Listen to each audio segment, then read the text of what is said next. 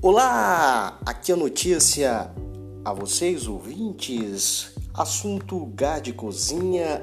Nesta segunda-feira, o preço do gás de cozinha teve uma nova alta nas distribuidoras.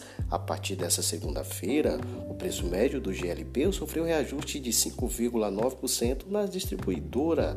Você conectado, Leusmar Notícia. A partir da segunda-feira, do dia 14, o gás de cozinha está mais caro. O preço médio do GLP sofreu um reajuste aí nas distribuidoras, passando de R$ 3,40 por quilograma quilo, o que representa um aumento médio de 0,19 por quilo.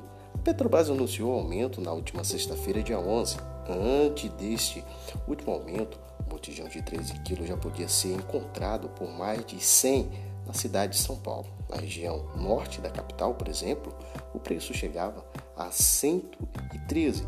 Em maio, o preço do gás de cozinha subiu 1,24% em média. Em todo o Brasil, segundo o IBGE, é, já o gás encanado teve aumento aí de 4,58%. Este não é o primeiro reajuste do gás de cozinha no ano.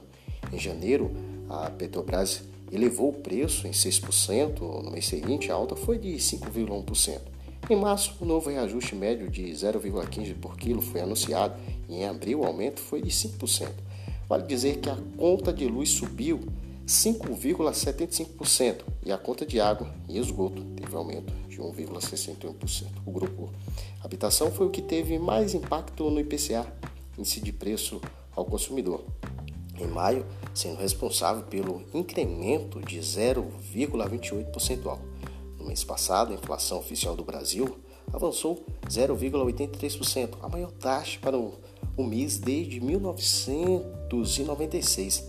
E nesta sexta, a Petrobras também anunciou a redução de 2% da gasolina nas refinarias. A partir de sábado, dia 12, o preço médio do diesel, por sua vez, não sofrerá alterações.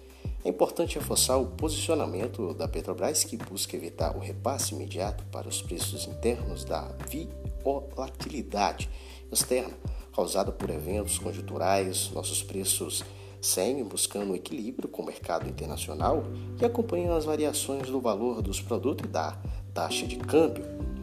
Para cima e para baixo, afirmou a companhia em comunicado, a Petrobras reforçou ainda que os valores praticados nas refinarias são diferentes dos recebidos pelo consumidor final no varejo. A empresa lembra que até chegar ao consumidor são acrescidos tributos federais e estaduais, custos para envase pela distribuidora, além de custos imagem das companhias distribuidoras dos revendedores. Você ligado aqui Deus uma notícia, você conectado, informações e conteúdos